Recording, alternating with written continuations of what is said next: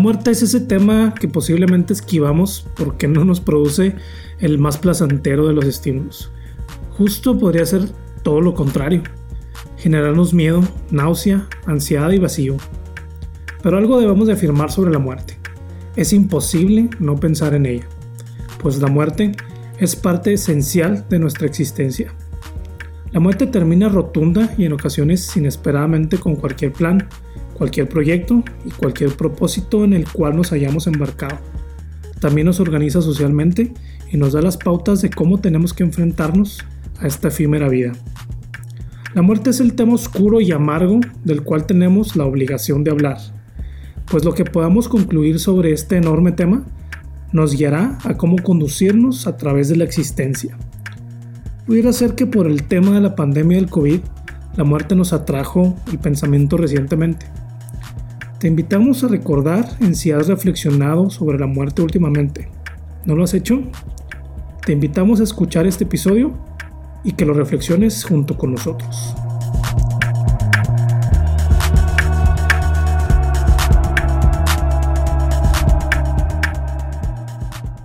Un nuevo capítulo después de bastante tiempo que no habíamos grabado. La última vez que grabamos fue el tema de la lectura, que tuvimos de invitada a Grecia. Eh, fue, ¿qué fue? Diciembre, ¿no? Fue diciembre. Sí, creo que sí, sí fue en diciembre. Inclusive finales de noviembre, ¿no? Tal vez. Sí, a lo mejor finales de noviembre, ¿no? Porque yo tengo el recuerdo de que ya tenemos mucho en grabar. Sí, sí, yo creo que sí. Bueno, y eh, a ver cómo nos va con estos nuevos temas yo espero que haya, haya más consenso y menos pelea. O, al menos que. A menos que Juan, traiga, que Juan traiga otra cosa en mente. Exacto. Constante cambio. Y pues bueno, este, este capítulo eh, que vamos a estar platicando en esta noche para nosotros en este momento es sobre la muerte. ¿Y ustedes qué piensan de este tema de la muerte? Es decir, yo, yo estaba pensándolo un poquito antes y al principio eh, pensé que podía ser un tema más que nada filosófico, pero, pero de verdad que se puede de abordar de muchas eh, categorías distintas. Estaba escuchando de una persona que lo aborda desde una, desde una manera que yo no lo había pensado, porque por lo general me gusta la filosofía. Él empezaba a hablar de la muerte como esta esta parte social que nos, ah, nos organiza eh, desde niños. Él decía, ¿por, qué un niño va a la escuela desde los tres años al kinder, no? Tres añitos tiene, tiene un niño y ya tenemos la premura de, de que se ponga a estudiar, de que aprenda algo, ¿no? A recortar si quieres, a colorear, lo que sea, pero ya a un niño lo tienes en la escuela desde los tres años.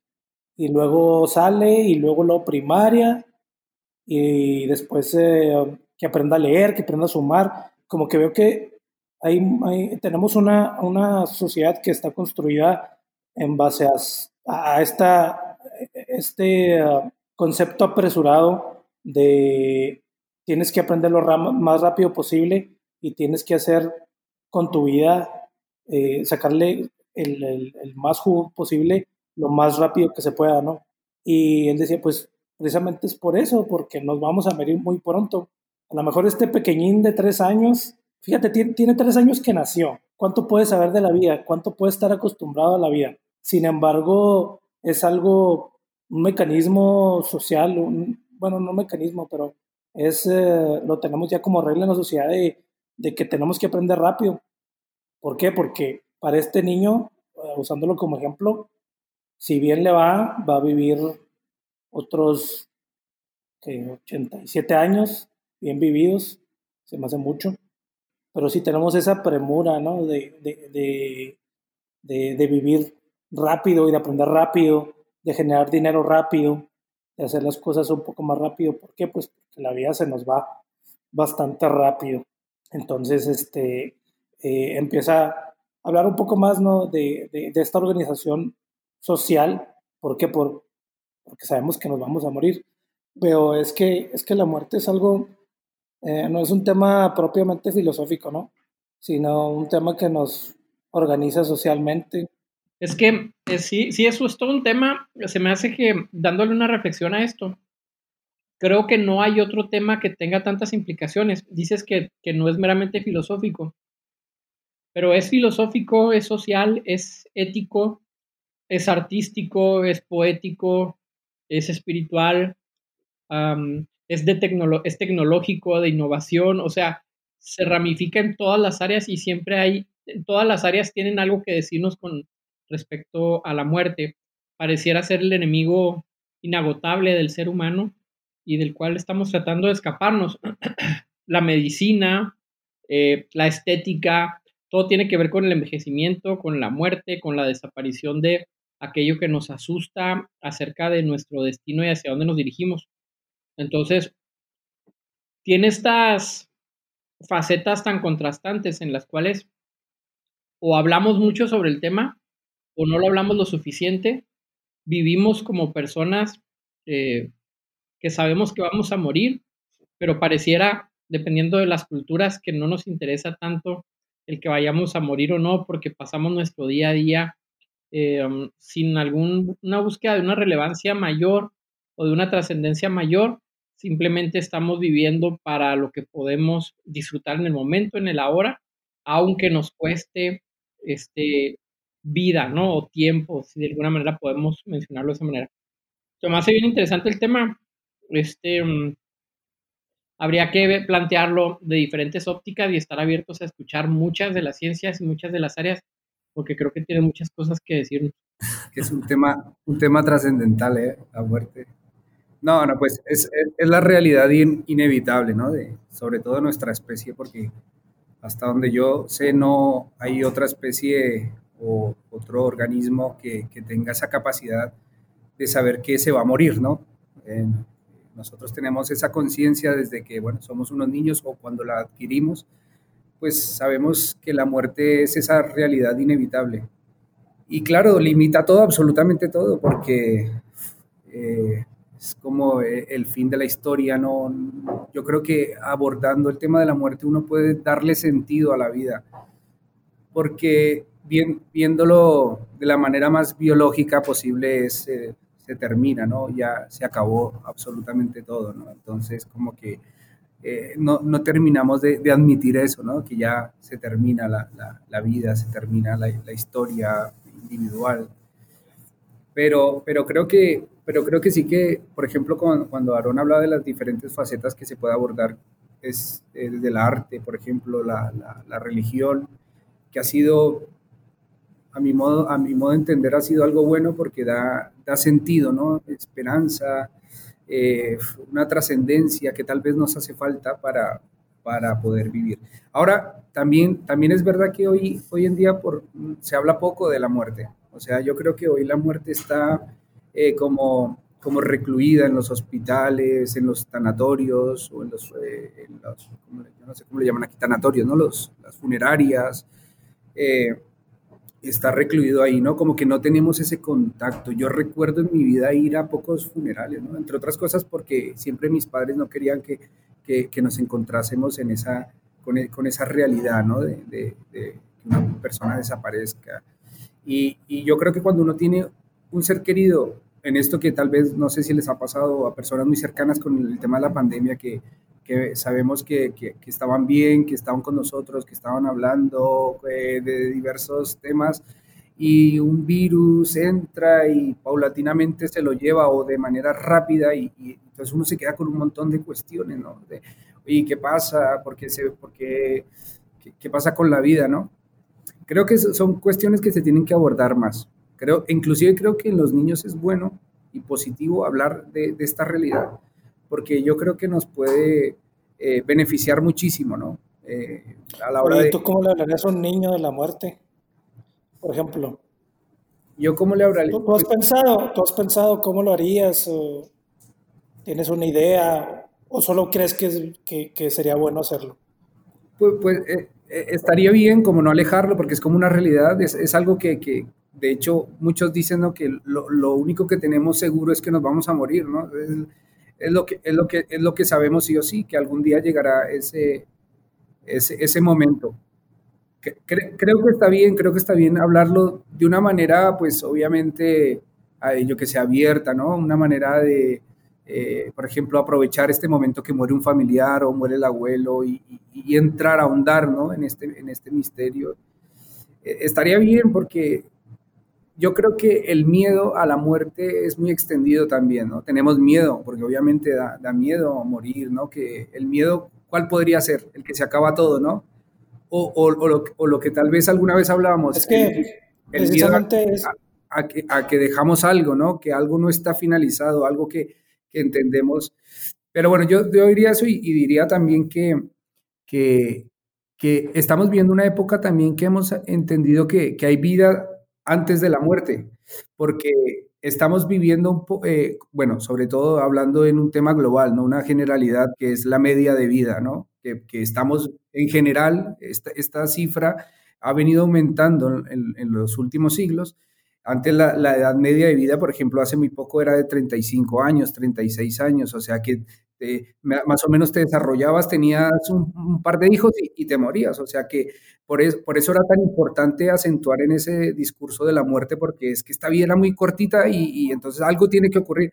Ahora estamos viviendo más años y nos estamos dando cuenta, yo creo que, que pues que, que también eh, eh, como que... En, el sentido de, de, de, estar más aquí en el ahora, ¿no? En el decir, bueno, oye, vamos a vivir y aprovechar esta vida, ¿no? Y tal vez por eso, por ese lado, puede que, se haya vuelto como algo que excluimos tanto, ¿no? Sí. Eh, como bien decían ahorita, eh, hay diferentes ángulos donde, eh, donde podemos abordar este, este tema. Yo me enfoqué un poquito más en, en el sentido de, dependiendo de cómo pensamos o cómo vemos desde nuestra cosmovisión el tema de la muerte, yo siento que sí va a, terminar, eh, eh, va, a determinar cómo, cómo vivimos aquí. Y, digo, y digo, digo, de realmente cómo, cómo vemos el tema de la muerte, o sea, en el sentido de que realmente creamos qué es lo que pasa después de la muerte, lo que va a tener un peso muy fuerte de, en cuanto al cómo, cómo nos comportamos, cómo actuamos, cómo vivimos. Y siento yo que eh, un área de, la sociedad, un área de la, de la humanidad que, que, habla mucho acerca de este tema, pues van a ser las, las religiones. Yo creo que las religiones dan ese paso eh, por encima de la, de la filosofía y de la ciencia, eh, se, aventuran un poquito o por lo menos tienen desde su, desde su, desde la naturaleza misma de la religión, a diferencia de la filosofía y de la, y de la ciencia, ellos sí se aventuran a decir qué es lo que va a pasar eh, después, de, después de la muerte. Y en base a esto, pues eh, infunden esperanza o infunden por lo menos cierta certeza a la humanidad, que yo siento yo, siento que eso es un tema con la muerte pero creo que a veces puede ser lo contrario, ¿no? Creo que al, menos a mí en lo personal es algo con lo que yo no... Me da miedo decir esta palabra porque creo que nos vamos a meter en una discusión sin fin, pero bueno. Para eso estamos aquí. Que no. Sí, bueno, vamos dándole, sin miedo. Eh, es, es, algo con lo que yo creo que, que no precisamente va a predicar el cristianismo, pero sí, al menos creo que eh, el cristianismo en lo cultural, en este momento, o, podría ser que, que, un, que, un, poco más eh, hacia, mirando hacia el pasado, eh, te enseña a vivir sin inspirarte mucho deseo por esta vida. Mm. Como decía Pablo, de, de, tener una esperanza, entonces consideras esta vida como no muy valiosa consideras que esta vida no tiene mucho valor y, y vives más bien a futuro, vives hacia la esperanza, pero si es un poco el menosprecio a, a esta vida que tenemos. es, es, algo que... Sí, ahí es a donde iba, fíjate, porque, o sea, no precisamente todo es positivo con esta, o sea, esta respuesta que da la religión se puede malinterpretar. Y yo siento que eso que tú comentas es una malinterpretación de la, del mensaje, eh, en este caso cristiano. Sí, siento yo que, que, lo, puedes, lo puedes malinterpretar y sí puedes decir, ah, pues mejor este, una, un tipo de idea eh, platónica, ¿no? Decir, eh, mientras estemos en, en, este cuerpo, estamos eh, como en una cárcel o estamos este, en un estado inferior, pero cuando nos liberemos, nuestra alma sea liberada y podamos estar en el mundo de las almas, entonces, eh, ahí viene lo bueno, ahí viene donde todo va a ser perfecto, donde todo va a ser... Eh, eh, pero yo, yo siento que esta, esta concepción, si tú quieres, este, pues sí, cristiana, del mensaje cristiano, yo siento que está mal interpretado.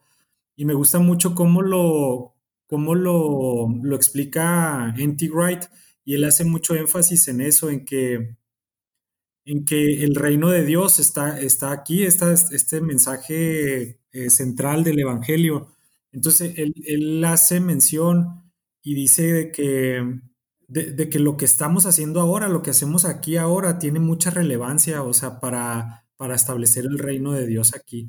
O sea, sí, sí esperamos eh, con mucha expectativa y gozo eh, lo que viene, pero eh, mientras en el, en el Inter, en lo que esperamos, hay, hay, mucha, hay una vida abundante que empieza ya, o sea, desde, desde la salvación, desde el momento en que, en que tienes esta, este encuentro con, con el Creador, con el Señor.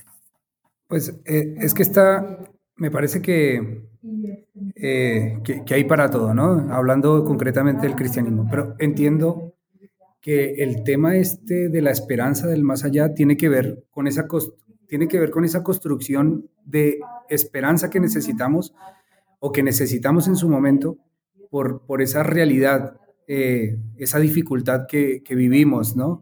Hay una cosa muy curiosa que, que, leí hace pocos días y eran las, las pinturas eh, rupestres de, de Altamira, eh, ahí en España, cómo se comienza a, a construir ese, ese mundo del más allá, ¿no?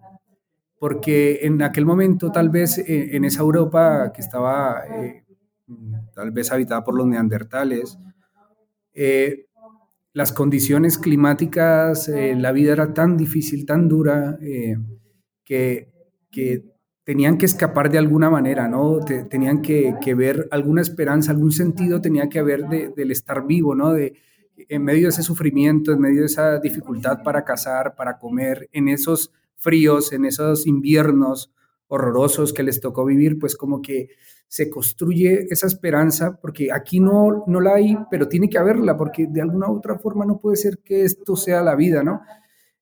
En contraposición a unas, unas, a unas pinturas también que están en Brasil, en las cuevas de Piauí, donde, donde todos los gráficos, donde todas estas representaciones lo que evocan es felicidad, por ejemplo, un niño dándole un beso a alguien en la mejilla, ¿sabes?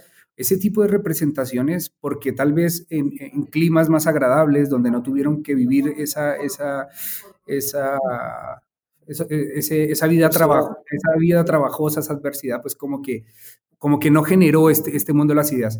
Yo creo pues que el cristianismo y otras religiones, porque el cristianismo no, no es la que, la que promete un más allá mejor, no es la única religión que lo hace, ni la primera que lo hace. Pero, pero creo, en, este sentido, creo que es bueno, es positivo fabricar esa idea porque nos da esperanza y nos ayuda a sobrevivir y nos ayuda a vivir de una manera digna y con la, con la frente en alto. Pero por otro lado, que decías tú, Israel, tiene todo el sentido. El peligro está cuando uno eh, eh, vive, eh, en, vive en detrimento de esta vida por unas ideas ulteriores o unas ideas del más allá, ¿no? Y en ese aspecto, en ese aspecto lo que tú decías, Aarón, sí, sí es, eh, perdón, Noé, ya, ya estoy con Aarón, ¿sí? Eh, lo, que tú, lo, que tú decías, Noé, eh, es interesante, pero, pero realmente Jesús, al ser un, Mesías apocalíptico, él, él, pensaba que el mundo también se iba a terminar y que el reino de Dios era una cosa que llegaba ya eh, una cosa que comienza aquí, pero es algo que llega de, manera definitiva. Y, por ejemplo, eh, Pablo también, el mundo, uno lee tesalonicenses y, y sabe que, le, queda esa sensación de que el mundo se acaba en dos días, no hace falta esto, no hace falta, oye, eh, bueno, el matrimonio, hombre, bueno, si tú quieres, cásate o no, pero es que, es que ante la rapidez y ante la consumación de la vida, ante el final e, eminente, pues mm, mejor quédate soltero y dediquémonos a, extender este mensaje, ¿no? Se puede tomar de las dos formas, en el sentido tú que tal vez citas al teólogo M.T. Wright, de decir, bueno, una vida aquí 100% y una vida allí 100%. A mí esa idea me parece que no es dañina, me parece que es buena, que es sana. Decir, vamos a vivir aquí lo que tenemos. Por, eso les decía, hemos descubierto que, que, hay vida antes de la muerte, o sea, tenemos años aquí, entonces, ¿qué hacemos? No podemos estar pensando todo el tiempo en ese, en ese final, eh, sino que tenemos que aquí, yo qué sé, disfrutar, construir una familia. Eh, bien, esto ya es un tema subjetivo de cada uno lo que considere que es la vida. Pero cuando está, cuando está ese peligro de, oye, ¿sabes qué? Eh, nada, o sea, aquí tu recompensa será más allá, ¿no? como pasa hoy con el Islam más fundamentalista, ¿no? ¿Sabes qué? Voy a tener siete esposas y voy a ser rico, entonces mira, me inmolo y me llevo a los que más pueda porque el, el, aliciente es esa vida, esa construcción de esa vida más allá que será mejor. Entonces, yo creo que me parece el peligro. Estoy, estoy de acuerdo y muy de acuerdo, y de hecho yo necesito esa esperanza de pensar que hay algo más allá y que, y que eso es lo que los griegos llaman el, el telos, ¿no? que era el, el, propósito, el sentido, el proyecto de la vida. Eh, necesito para poder eh, yo qué sé, darle, darle a mí, que no soy materia eh, orgánica, ¿sabes? Y que aquí se termina todo. No, exactamente, más no, no creo que sea esa la pregunta, pero también si me dicen, oye, ¿sabes qué? Eh, aquí anúlate para un más allá mucho mejor, pues diría, no, tampoco, o sea, no, no, no vale, no vale. Y luego ya... Lo que, lo que voy a hacer es tal vez salirme la tarjeta de tu comentario, porque eh, bueno, esta es mi reflexión personal y ya estoy, eh, ya estoy hablando algo, mm, pues no tanto un ejercicio personal, pero yo creo que fue más allá de un ejercicio y fue una búsqueda de tener una, una creencia personal, porque no puedo decir certeza. De algunas cosas podría decir que me puedo aproximar mucho, pero en la muerte se me hace muy difícil tener algo muy bien construido de lo que va a pasar después de, después de la muerte. Al menos para mí se me hace difícil decir, tener ya un, un plan o una idea eh, muy certera de lo que va a suceder. A mí se me hace difícil, pero lo que yo he hecho es, o lo que hice, es decir, bueno, voy a buscar en personas, eh, en el cristianismo, en, en ideas, qué me pueden decir sobre lo que es la muerte, sobre lo que es la vida,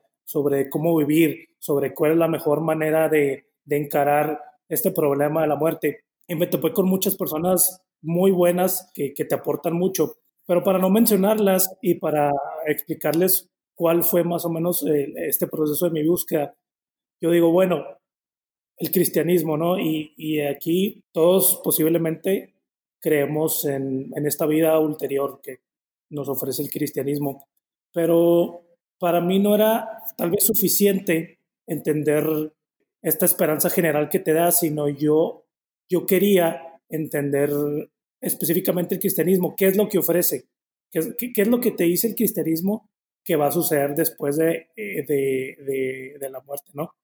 O sea, te dice, te vas a ir al cielo, te vas a encontrar con Dios, vas a mantener tu ego, quien, quien eres, tu conciencia, no la vas a mantener, te vas a fundir con otros seres, te vas a fundir con Dios, va a ser eterno, no va a ser eterno. O sea, eh, si uno se pone, bueno, yo me puse que en esta búsqueda me puse a hacer preguntas más allá de, bueno, el cristianismo me, me da esta esperanza, sino bueno, ¿qué realmente es, es esa esperanza que da? Y al yo empezar a desgranarlo y empezar a verlo por diferentes puntos, me empezó a, a de verdad preocupar o interesar más este tema de la muerte por, por lo mismo, porque hay muchas partes que son bastante interesantes. Un ejemplo de una que me gusta mucho, por ejemplo, hablando de la eternidad, la eternidad es algo que de verdad a mí me vuela la cabeza cada vez que, eh, que quiero entenderla, ¿no? Como, como, yo lo entiendo y como me gusta verla, y, y, al, y al explicar esto o al entenderla de esta manera, me da un, no sé, es un sentido como que de sublimidad. Es, es algo sublime, es algo incomprensible que duele un poco. Y es esto que, pues la vida, eh, como decía Heidegger, pueden suceder todas las cosas. Es la vida, existen todos los proyectos, es la posibilidad de todo lo que quieras. Si ahorita tienes vida, tienes posibilidad de hacer lo que tú quieras y desees. Bueno, algunas cosas son más fáciles que otras, ¿no? Pero tú puedes, cualquier proyecto se puede emprender en la vida. Pero realmente la muerte, pues es la final de cualquier proyecto que tengas en la vida. En la muerte ya no va a existir ningún proyecto que tú quisiste tener. Ahí se va a acabar todo cuanto tú querías hacer, ¿no? Ahora, entonces, yo digo, bueno, la eternidad. Y supongamos que la eternidad es algo así como la vida, ¿no? Puedes realizar algún proyecto o estás vivo, estás consciente. dice, dice este filósofo, bueno, pues si, si la eternidad podemos tener un proyecto, entonces se van a dar todos los proyectos posibles en todas las permutaciones posibles. O sea, si llevamos este, este mundo, esta tierra, a, una eternidad, eh, Israel, vas a ser presidente, vas a ser boxeador, vas a ser drogadicto, vas a ser, eh, eh, te vas a casar con una persona, te vas a casar con la otra, vas a ser este, un filósofo, vas a ser músico, vas a ser artista, vas a ser el, el escultor más renombrado, vas a ser el más mediocre. ¿Por qué? Porque es una eternidad, porque nunca se va a acabar y nunca y nunca y nunca y nunca. Entonces, todo lo que, todo lo que es posible, lógicamente, que suceda, va a suceder en esa eternidad. Ahora, si es un mundo, va a suceder todo lo que, eh, lo que en el mundo pudiera suceder, ¿no? Absolutamente todo. Entonces, cuando yo leí esto, digo, o sea, me suena, me suena de alguna manera absurda, ¿no? La, la, la eternidad. Es demasiado grande, es demasiado incomprensible. O sea, que, que todo se pueda dar y que siga y que siga y que siga hasta el infinito, es algo, no sé, a, a, mí como, como hombre, como ser limitado, me quita, me quita el pensamiento y, y, es de esas cosas que sucede con la muerte, ¿no? Como decía Sócrates, decía algo, la realidad se me escurre de las manos, se me va de las manos. Yo siento como si fuera, como si fuera agua y la quieres agarrar en tus manos y se te escurre, se te va, o sea, no, no, tiene sentido. Sin embargo, les digo, es que es, contradictorio y es sumamente difícil. Pensándolo por el lado de, bueno, es posible teóricamente llegar a ese punto de que fuéramos eternos, pues yo creo en lo personal que sí pudiera ser posible, al menos por, eh, claro, de una manera difícil, ¿no? Pero tecnológicamente podemos empezar a hacer órganos o, escuchar a alguien que dice, bueno, si nuestro consciente está en el cerebro y sabemos cómo mantener el cerebro, podemos, por así decirlo, congelar nuestros cerebros y luego este, ahí estás tú, ahí está tu conciencia, tu cerebro, y luego haces un cascarón, un robot o lo que sea, y ya, te, te, mantienes, te mantienes eh, hasta cierto punto eterno, ¿no? Porque todavía pueden destruir tu cerebro, pero es bastante contradictorio esta idea que se escurre, que se va, con una realidad posible de que pudiéramos hacernos seres inmortales, ¿no? Entonces es ahí donde el tema se vuelve yo creo, gigantesco. Y... Sí, es que a lo mejor ahí eh, ese sería desde un punto de vista independiente a, la, narrativa religiosa, por ejemplo. Porque si ya te enfocas en una religión en específico, te da más detalles. Entonces, si ya tienes más detalles, pues ya te ayuda a, a imaginarte una eternidad más específica, por así decirlo.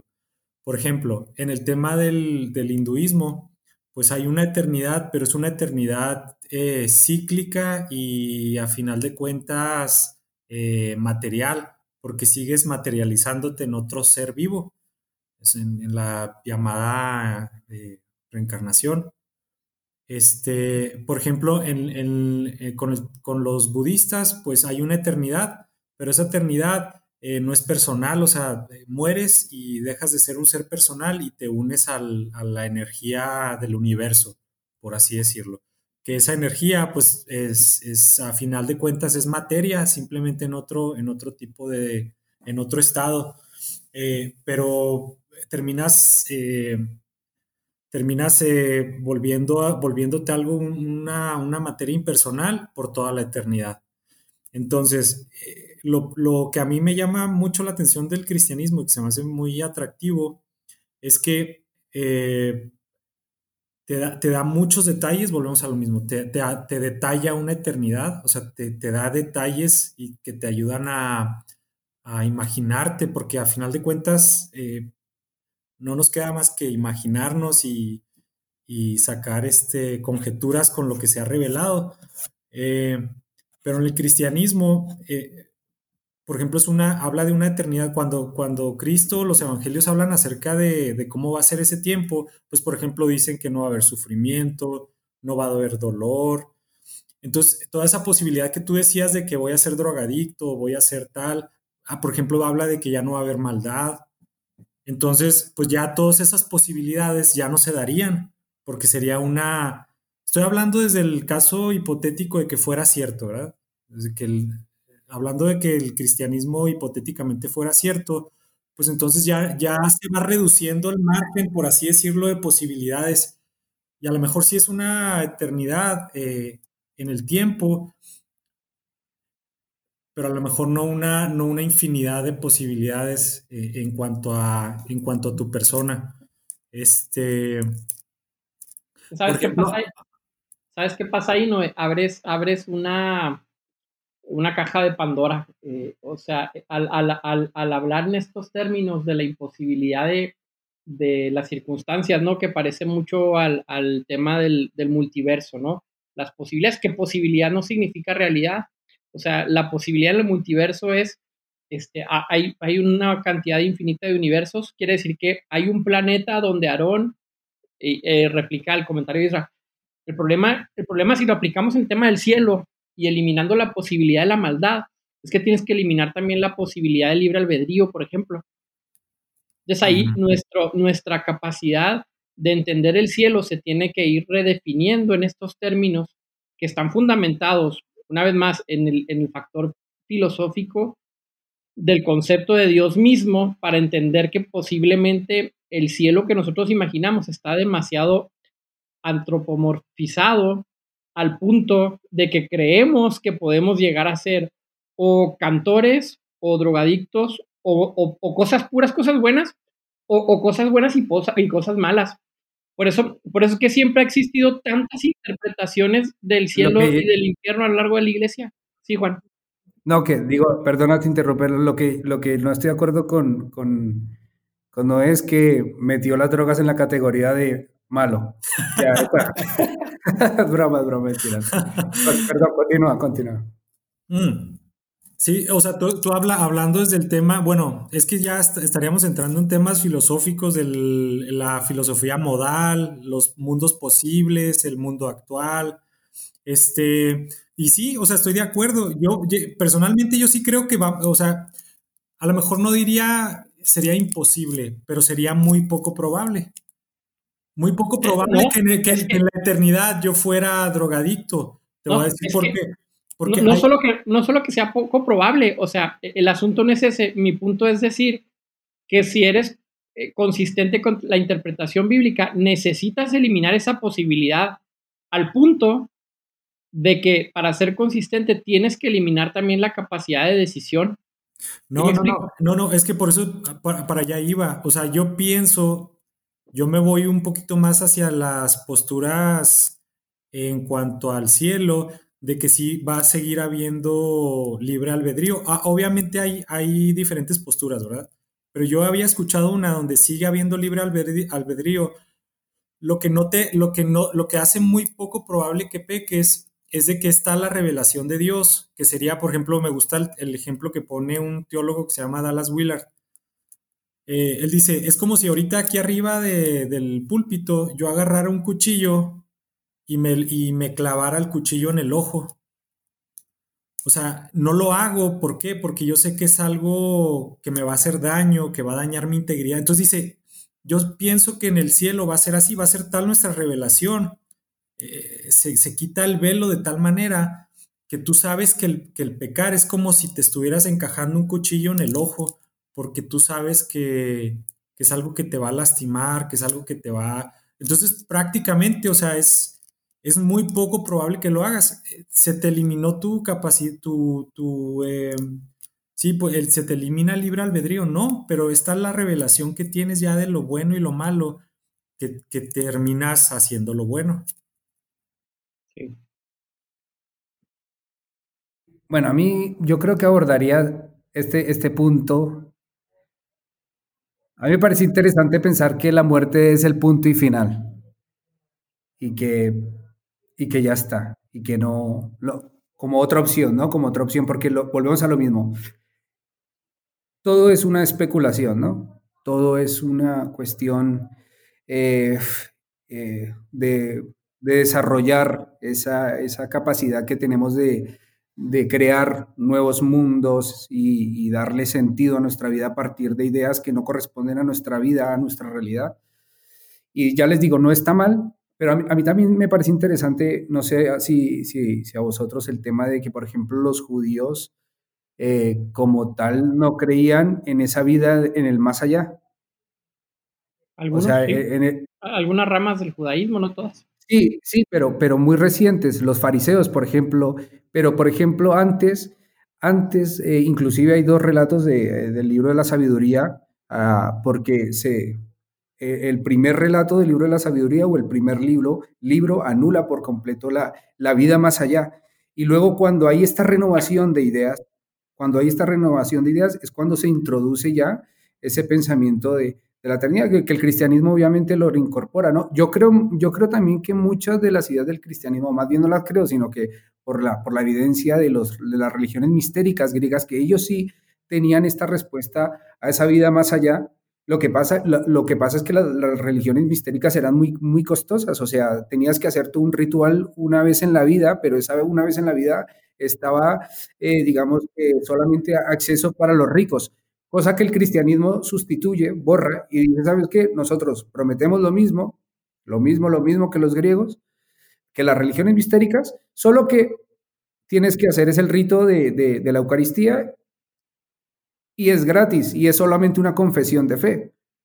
Entonces, a mí eso siempre me ha parecido extraño, o sea, siempre me ha parecido eh, eh, como que esa evolución, que, ha sido parte también de la evolución del pensamiento del hombre, eh, en, en la hora de pensar en el más allá, como que, bueno, o sea, porque, porque, ¿sabe? No sé si les pasa que hubiese sido mejor o uno quisiera que fuese un relato sólido, que hubiese durado todo el tiempo, ¿sabes? O sea, como que se ha hablado de esta, de esta forma siempre y ha sido siempre eh, algo absoluto, por llamar de alguna forma, y, entonces como que eso te da una sensación de, de seguridad, pero cuando, cuando escarbas en, en, los, yo que sé, los recoecos o los laberintos de la historia, te das cuenta que, ha sido una progresión, que al fin y al cabo todo esto ha cambiado a la medida que nosotros también hemos venido cambiando de ideas, ¿no? Entonces, eh, a mí, eh, entonces el tema de la, de la, vida después de la muerte, me parece que el cristianismo ofrece una idea muy, muy consoladora, la verdad. Eh, el hecho de la resurrección, eso a mí me parece una idea que, que te, te hace vivir de, con, con, esa esperanza, ¿no? Te hace vivir pensando en que, en que, en que no, no, no, todo termina, en que sigues, en que continúas aferrado a esa existencia. Eh, pero también he pensado en el, en el, en el, en el, en el punto y final, ¿no? Y, y, qué pasa si esto es todo, ¿no? Porque es que la única certeza que tendríamos es cuando nos muramos y eso, pues no, no vamos a tener la oportunidad de contarlo, ¿no?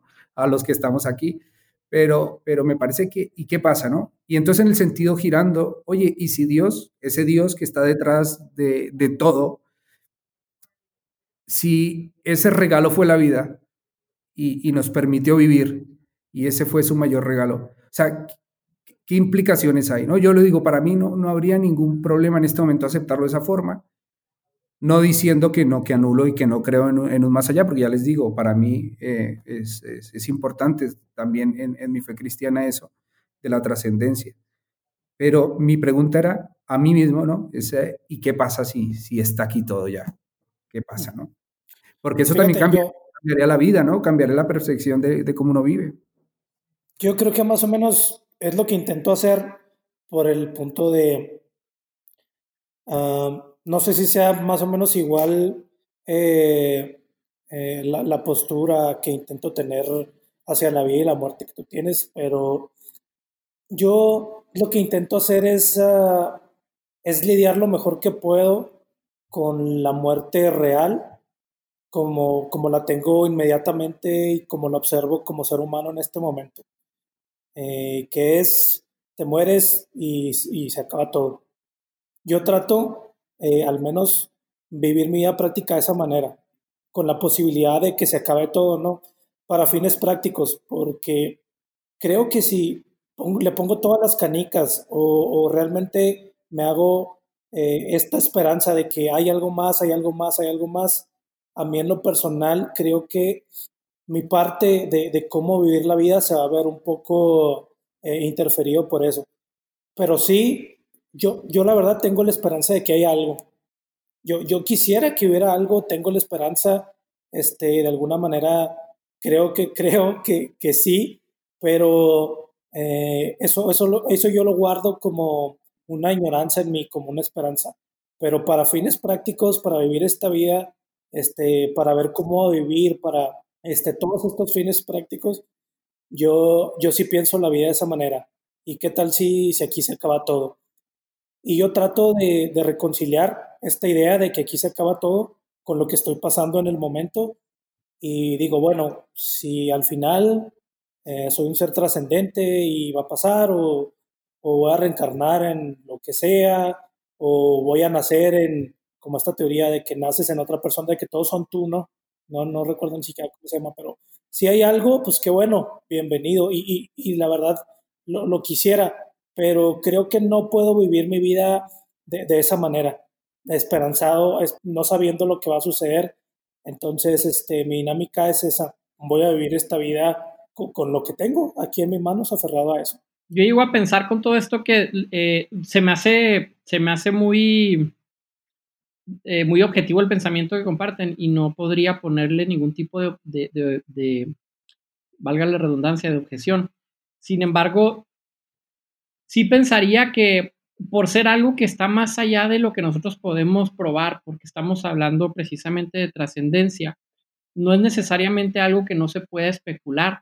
Eh, no podemos hablar de especulación como algo prohibido, sino especulamos nosotros en, en, todos los días y en todo lo que hacemos con ciertas cosas que tenemos y posibilidades que existen, y hay cosas más posibles que otras. Se me viene a la mente ahorita mientras hablábamos, cómo eh, Platón habla sobre el tema del conocimiento y hablando, Platón, Platón entendía la preexistencia del alma y luego hablaba acerca de cómo nosotros eh, aprendíamos las cosas y decía, no necesariamente es que las aprendamos, sino que nosotros recordamos las cosas porque las conocimos antes de que naciéramos. hay un argumento filosófico muy interesante ahí de cómo lo plantea, eh, haciendo un vínculo entre el antes de nacer, es decir, este estado que estamos llamándole nosotros un estado de eternidad, que habría que definir mucho, dedicarle varias horas sobre ese tema, pero luego el estado de, nacimiento de la persona, de su proceso de vida, y luego tal vez algo más allá. Eh, varios filósofos han hablado sobre el tema.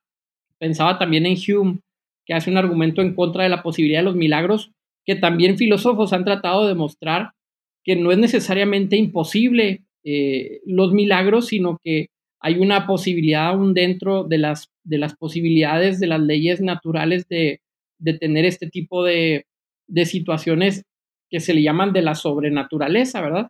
No sobrenaturaleza como las películas sobrenaturales, sino en un sentido más bien filosófico de aquello que trasciende a la naturaleza, pero que se conecta de alguna manera con nosotros a través de lo que tal vez Descartes le llamaría el dualismo o, o toda esta parte que es otro tema para discutir. Mi único punto que diría aquí es, no debemos descartar de cualquier forma el indagar en las cosas que están en el más allá, porque hay cosas más posibles que otros. Podemos decir, pues es igual que tú pienses una cosa o que pienses otra. Tu postura del cielo o del infierno o de la nada, todas son igual de válidas. Yo diría, no necesariamente, ¿verdad? Hay posibilidades aún dentro de esto. Es especulativo, pues es un trabajo especulativo. Sin embargo, se tiene que actuar con cierto rigor con cierta lógica dentro de las capacidades que tenemos. Y si alguien está escuchando, si alguien llegó hasta este minuto escuchando el podcast, yo diría, no dejes de investigar, o sea, no, dejes de tratar de encontrar las posibilidades de lo antes y de lo después, porque hay mucho para leer, hay mucha literatura sobre ese tema que vale la pena. Oye, y qué curioso, qué curioso lo que dices. es que es mucho cuestión también de, de puntos de vista y tú sabes que los filósofos uno piensa una cosa y el otro piensa totalmente distinta, pero ves la lógica y dices, es que las dos tienen lógica, o sea, no puedes descartar una totalmente porque tiene su porqué y tiene su explicación y ellos te lo justifican. Entonces, ahorita que estabas hablando de Platón, me acordé un chorro de, de Heidegger, precisamente. Él habla mucho de la muerte y es totalmente lo contrario. Él tiene esta, esta postura de que somos arrojados a la vida, ¿no? No que recuerdas, ni, ni siquiera mm, de que recuerdes tu vida anterior ni nada de eso, sino que te pusieron en esta vida sin avisarte y sin prueba aviso, órale, ahí vas, ¿no? Que posiblemente, no, no sé por qué, pero al menos yo la veo como más posible o, a, a, mi pensar es un poco más a como yo soy. ¿Por qué? Porque yo, yo, yo veo la humanidad desde, como ahorita estaba comentando, desde un niño que, llega y, no entiende la vida, ¿no?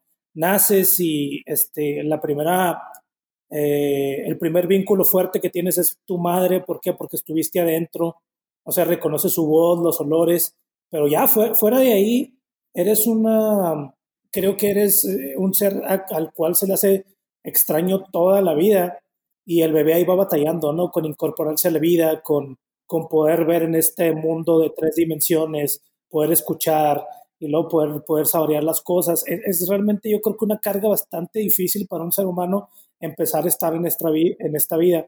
Y luego ya creces, eres un niño y este, está la, la etapa de la, de la ingenuidad, ¿no?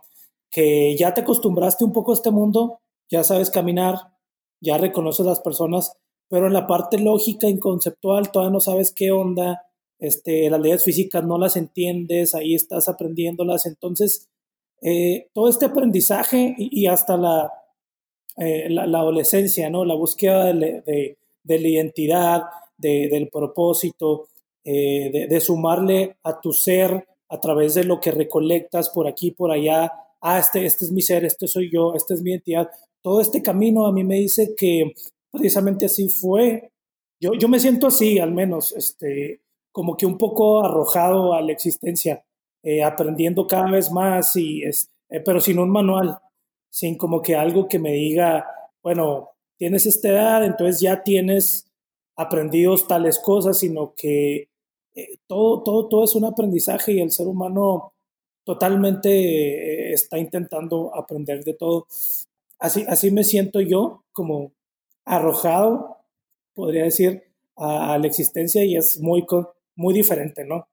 A lo que pensaba, por ejemplo, uh, Platón. Y tal vez por eso este arrojamiento me hace, vamos a ver cómo podemos aprender en esta vida y cómo le puedo sacar más provecho y, que mis proyectos sean los mejores posibles. Eh, ahorita que mencionaba, retomando un poquito lo que mencionaba Juan, de que eh, estas pinturas rupestres, estos, esta necesidad del ser humano pareciera, eh, pareciera que construye este tipo de relatos que nos dan un poquito, que nos dan esperanza, eh, de cómo fue evolucionando el pensamiento del hombre y se ve reflejado en las religiones eh, previas al, cristianismo. Eh, pero, ahí, ahí, yo pienso que se podría tomar desde el otro, desde la otra perspectiva también, Juan. Yo pienso, porque el hecho de que tengamos este deseo, sí puede ser, estoy Estoy de acuerdo contigo, puede ser una explicación de por qué surgen estas ideas, por ejemplo, la vida después de la muerte, que sea una cuestión psicológica, que nazca como una necesidad como seres humanos, porque no queremos morir, porque queremos trascender y todo lo demás. Pero también se puede tomar desde el otro, desde otra perspectiva y puedes decir, bueno, si siento este deseo es porque tiene cierta relación con algo real. ¿Sí me explico? O sea, eh, me gusta mucho como lo explica C.S. Lewis, de que de que si, si, tienes un, si sientes un deseo, es porque hay algo que, puede satisfacer ese deseo. Por ejemplo, eh, eh, los niños quieren mamar es porque eh, hay tal cosa como la leche materna. Entonces, el, este, sentimos hambre porque hay tal cosa como, como la comida. Entonces, si, es, si hay este deseo en el ser humano, este, este deseo de trascender y de, y de no perecer, pues puede ser también por, eh, porque hay tal cosa como la eternidad o hay tal cosa como lo, eh, lo trascendente. Por ejemplo, también me gusta mucho, una vez le preguntaban a, Tolkien, le, estaban, le estaban preguntando en una entrevista sobre, sobre sus obras, lo que había escrito y todo lo demás. Entonces él dice, eh, hay ciertas, ciertas cosas, ciertos eh, temas que si, tú los, que si tú los transmites en una obra literaria, si tú los logras plasmar y transmitir al, lector, dice, va a ser, eh, va, va, este, a, va a ser prácticamente un hecho que los, se van a enganchar los lectores. Entonces, dentro de estos como cinco o seis cosas que mencionó, él mencionaba que eh, tienes que poner en tu obra literaria eh, el tema de la, de la vida después de la muerte o de la trascendencia. Entonces volvemos a lo mismo, lo que hablábamos cuando, cuando hablábamos acerca de la lectura de estos temas que subyacen a toda la sociedad y a todo el ser humano, que están ahí, entonces que cuando eh, los logras transmitir, te enganchas, pero te enganchas no porque sea algo fantasioso, sino porque tienen una relación con la realidad. Entonces, este, yo siento que yo voy por ahí, se me hace, que tenemos este deseo de la, de la trascendencia y de la inmortalidad, porque realmente fuimos diseñados no para, no para una vida mortal y única, sino para una vida trascendente. Entonces, eh, siento yo que fue en, eh, parte el, éxito del cristianismo. O sea, eran eh, ese momento de el contexto en el cual se empieza a desarrollar y empieza a crecer el cristianismo. Era una vida muy, muy dura, sumamente dura, enfermedades, hambruna. Era un pueblo que estaba bajo el yugo romano. Este, no sé, una vida sumamente difícil que a lo mejor no alcanzamos a, entenderlo por completo. Entonces llega, llega este mensaje y que habla acerca de, esta esperanza, que, todo, que toda persona este, puede disfrutar o puede, puede ser beneficiada. Y, este mensaje que habla acerca de que, de que la tumba no es el final, sino que hay una, hay una resurrección eh, esto fue lo que, lo que a final de cuentas ayudó a, que el cristianismo eh, trascendiera. Y luego yo me voy un poquito más allá, o sea, si, si, si, si esto no hubiera sido cierto, o sea, si, si la resurrección realmente los, los discípulos no la hubieran creído, el cristianismo no hubiera, no hubiera surgido, pero ellos realmente lo creyeron porque, porque lo experimentaron en la resurrección de Cristo. Y, este, y a final de cuentas, como decía N.T. Wright, o sea, el cristianismo surgió porque, porque Cristo dejó una tumba vacía detrás. O sea, es la, es la única explicación. O es la mejor explicación, por así decirlo. Obviamente hay varias hipótesis. Entonces, yo, yo me voy por ahí que, que si sentimos este deseo de trascendencia, este deseo psicológico, si queremos llamarlo así, este, es porque hay tal cosa, o sea, que es algo real. Y, ahora que hablaron, que sacaron el tema de la muerte, no sé por qué ya traía, ya traía yo la curiosidad de investigar un poquito acerca de las experiencias cercanas a la muerte. Y está súper interesante, no sé si ustedes lo han, han escuchado. ¿Qué cosa? Experiencias cercanas a la muerte como que gente que, que, que, que, están a punto de morir y luego se salvan. Sí, gente, gente que está... Como el eh, sándwich de, como el sándwich de Joey de Friends, que era el escape de un carro y pensaba que... De que ven la luz y no vayas a la luz y así.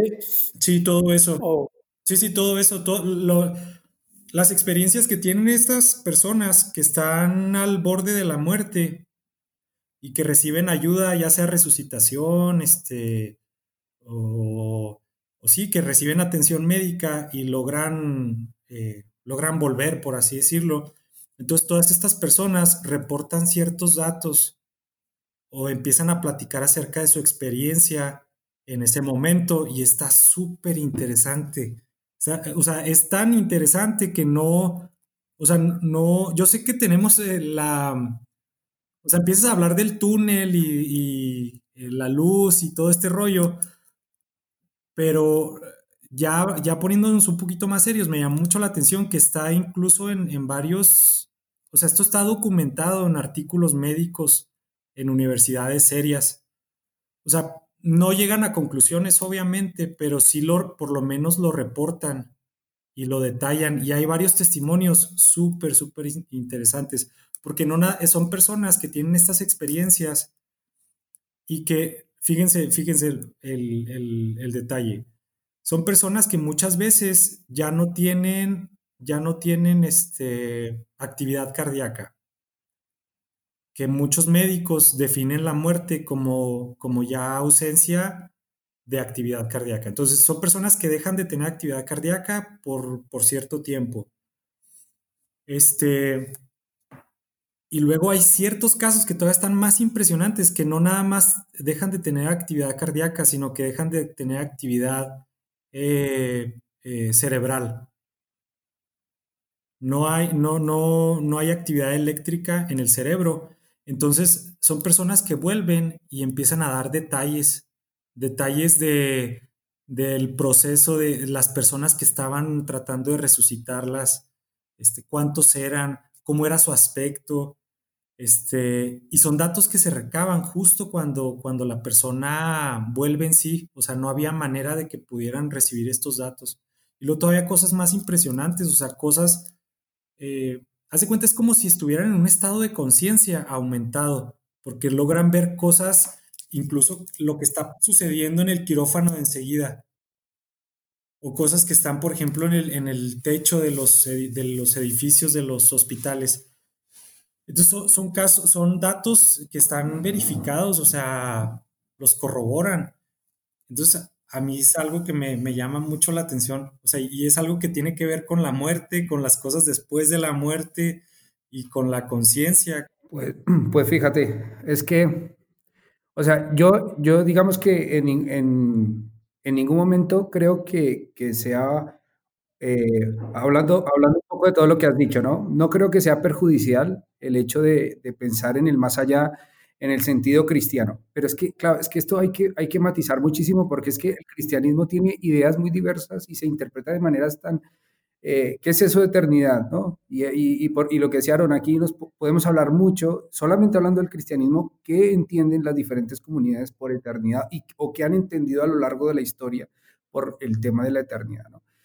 Me parece que es algo positivo porque da esperanza y ayuda. Y entonces, por, me parece que, que, que no, no se puede dejar de, especular y, no en el sentido malo, tal vez como desearon que no, no se puede decir en el sentido malo la especulación. Obviamente no, es que nosotros no conocemos nada. O sea, realmente nosotros no sabemos nada de nuestro origen eh, en el sentido de, de, captar un poco de la realidad, eh, de, tener la certeza de que así ocurrió.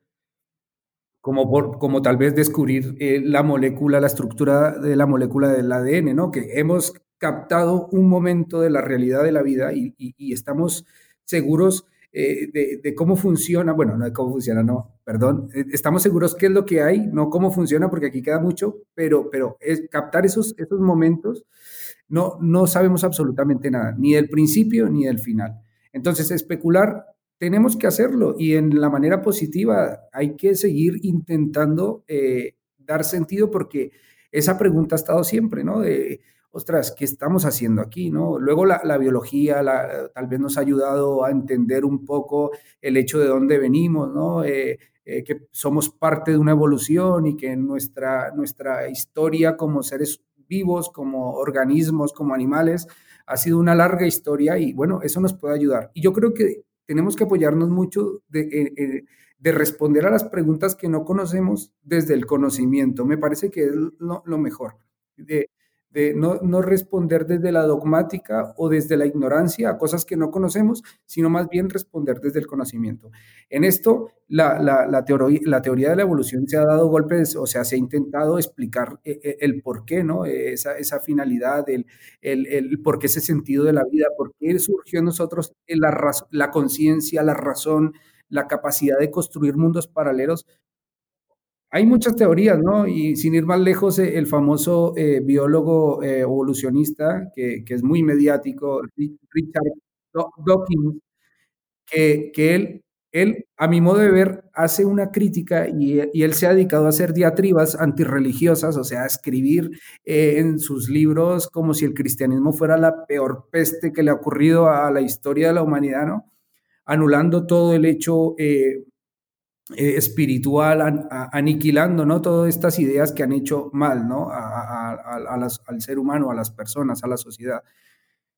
No estoy de acuerdo para nada con ese planteamiento, me parece que más bien habría que revisar desde dónde está, eh, me parece que es un tema muy subjetivo y, y, no tiene nada que ver con lo que realmente aporta, porque estamos de acuerdo que la religión y esta idea de la eternidad ha hecho muchísimo bien y lo que tú decías, Aaron, perdón, Noé, es que realmente el cristianismo fue una respuesta para un momento y, pa, y, y, para todos los momentos que hemos tenido que vivir ante esa, ante esa vida cruel, difícil, ¿no? esa presentación de una vida, ese reino de Dios con mayúsculas, donde todo es bonito, donde hay alegría, donde hay paz, donde nos encontramos con esa realidad de Dios que es la realidad última que todos anhelamos. Eso me parece una idea super, eh, positiva.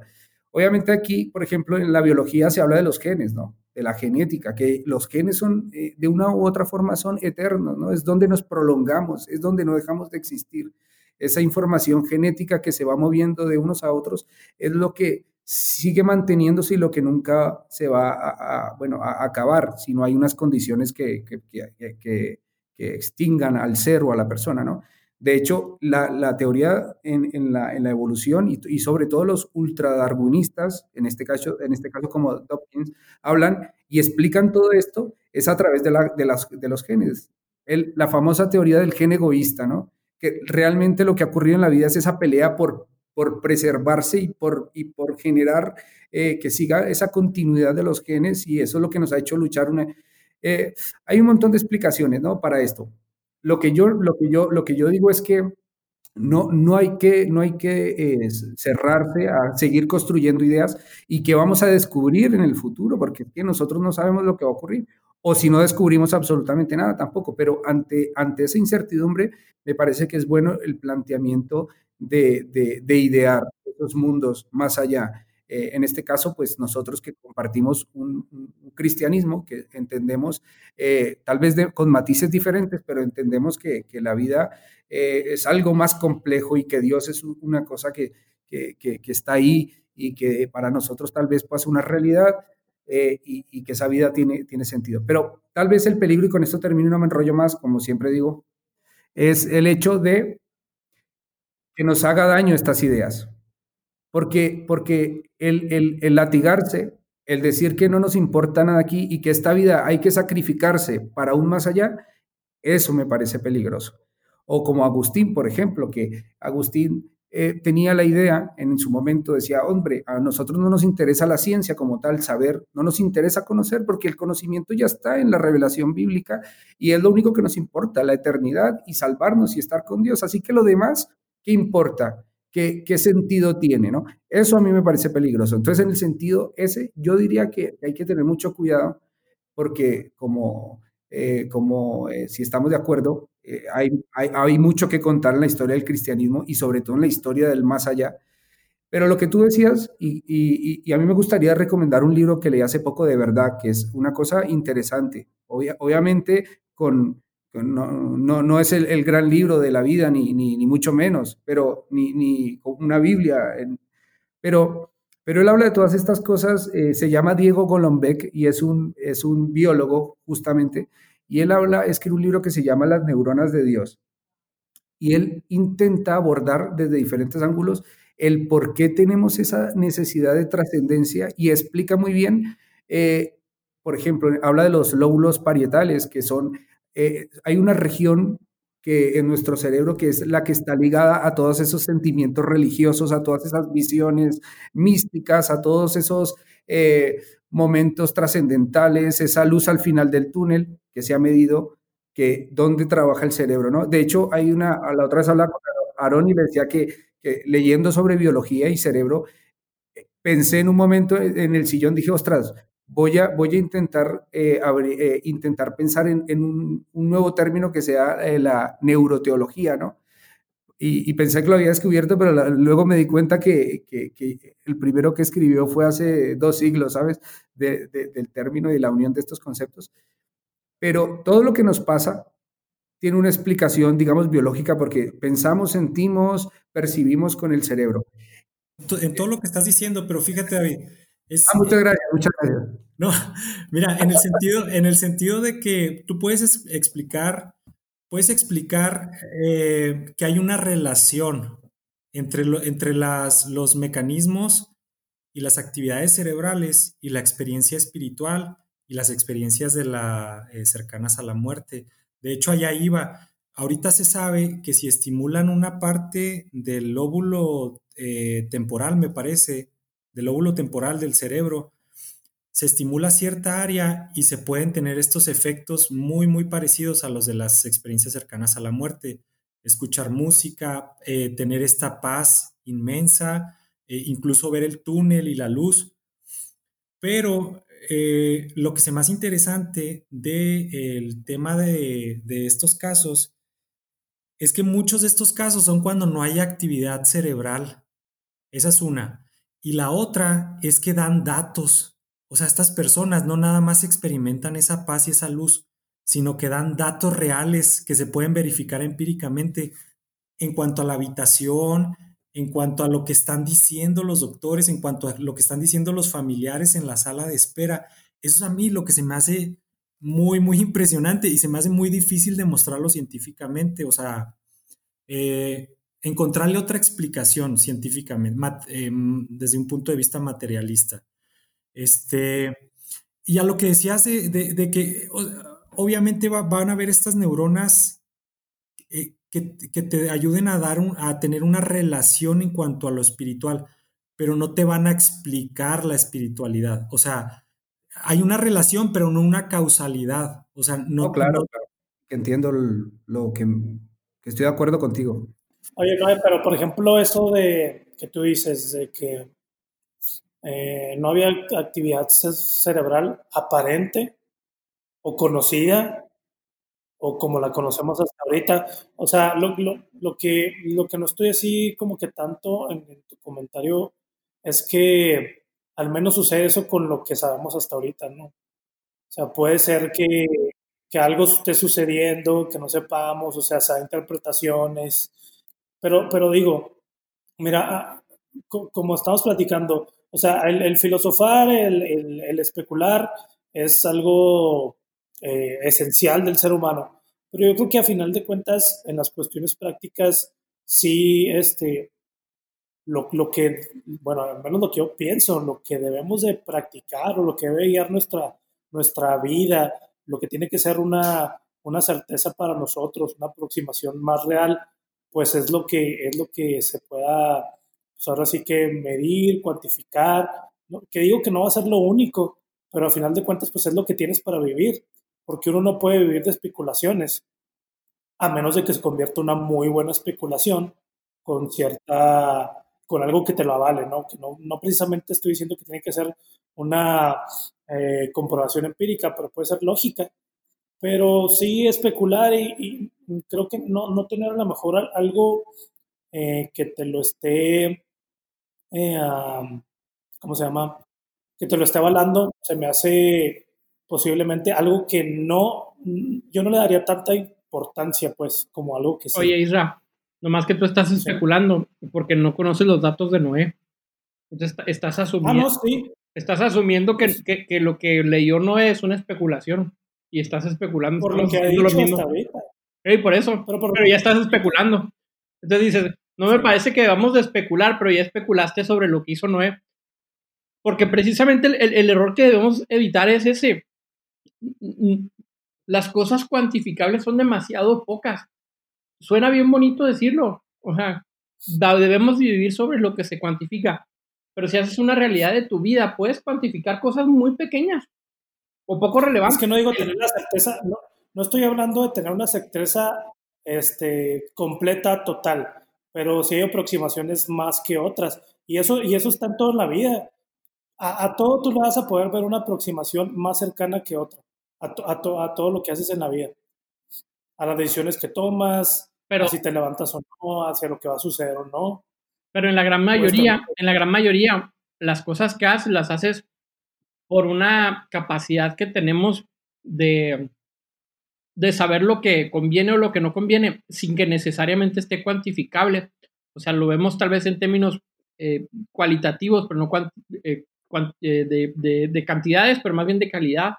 Entonces, creo que también el error que debemos de hacer es asumir que las cosas que se pueden contar son las que verdaderamente importan, porque ahí cometemos, nos, otra vez, si hacemos un análisis de nuestra vida, nos vamos a dar cuenta de que estas casi siempre están en segundo término y vivimos más bien por las cosas que de alguna manera intuitivamente sabemos que nos van a beneficiar o no. ¿Me explico? Sí, realmente no estoy hablando eh, desde el punto materialista, pero que puedes cuantificar como, este, como algo físico. Estoy hablando también, por ejemplo, del amor, de la justicia, de, de conceptos abstractos. Eh, por eso mencionaba que, que no forzosamente tienes que tener como que el argumento empírico, sino puede ser también lógico. Si lógicamente tiene más posibilidad que ser, de ser, aunque sea algo abstracto, yo creo que te tienes que ir a eso.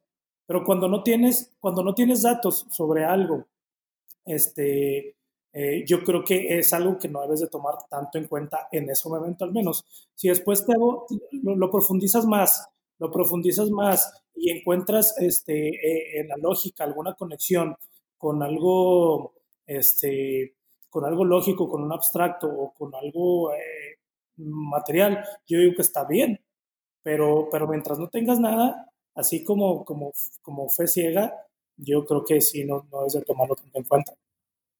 Sí, por ejemplo, tú piensas que la, tú piensas que la conciencia se puede, se puede explicar materialmente. ¿Tú, ¿Tú, piensas que es más probable o que, o, o más bien una perspectiva dualista? Es que, Isra, perdón, esa es pregunta para. Bueno, Isra y David, está bien. Porque, um, porque mira, porque mira, antes de que, de que me des tu respuesta, porque yo pienso que si, si la conciencia no es material y es independiente de nuestro cuerpo, tendría mucho sentido lo, la, los testimonios y las experiencias que, que, estas personas, que estas personas dan cuenta. Pero, ¿cómo, cómo, que la, la conciencia no es parte de nuestro cuerpo? Un dualismo, es, una posición dualista. es independiente. O sea que si nuestro cuerpo muriera, nuestra conciencia sigue estando viva, por así decirlo. Seguimos teniendo conciencia. No, pero es que eso, eso, eso, no lo, eso no lo sabemos y no lo vamos a saber. O sea, yo creo que eso no. Pero puedes tener una postura. Ah, no, sí, perfecto, claro, como, nosotros la tenemos. Sí, esa, es mi pregunta, esa es mi pregunta, ¿cuál es su postura al respecto? ¿Del más allá? De la conciencia. Ah, vale, vale. La, la mente. O sea, es que eh, el tema de la conciencia se está avanzando mucho porque ya ves que el tema del estudio del cerebro ha avanzado mucho en los últimos siglos, que es poco, que es nada, o sea, que es muy poco tiempo. Pero pero cada vez vamos a saber más porque cada vez tenemos mejor resolución para observar eh, eh, en vivo eh, el cerebro. Y obviamente la construcción de la conciencia tiene que ver con el cerebro, que es nuestro único, el, órgano rector y el órgano donde pensamos, lo decía antes, percibimos, sentimos cada vez vamos a saber, y, ahí está apuntando, yo creo que ese es el gran debate en este momento inclusive de la ciencia, del, tema de la, del tema de la conciencia, dónde surge, eh, cómo lo podemos explicar, y entonces la, psicología eh, evolucionista, la, neurociencia, están todos apuntando a buscar y, y, y poder conocer cada vez más la conciencia, cómo es el mecanismo. Yo creo que vamos a saber mucho más en, estos, en, estos, en estas décadas que vienen sobre, sobre ese aspecto. Pero ya te digo, mm, yo no, no lo sé, la, la, la, conciencia yo, yo pensaría que, no sé, eh, En, el tema de mi idea de cristianismo es primero que, que es una realidad, eh, bueno, una realidad o un momento después de, de, paz, de, de, felicidad, de tranquilidad, donde por supuesto hayan libros y cerveza, pero no, no, no podría, no, no podría eh, digamos, que, que, que especular cómo cómo sería, ¿no? El tema de... Sí, sí, es que mira, volviendo a lo de la... Bueno, perdón, perdón, Isra, tú te hice la pregunta. Es que mira, mm, yo, yo podría dividir esta parte, posiblemente lo voy a llamar no material, a lo mejor de los pensamientos eh, en dos ramas. Yo creo que se pueden, están muy, muy unidos, muy, muy juntos y este, pudieran a lo mejor confundirse. Una parte yo creo que es la, la parte de las habilidades cognitivas, ¿no? Que es este, cómo aprendemos, cómo interpretamos. Esa parte pues es como que tu habilidad, la habilidad de tu mente, ¿no?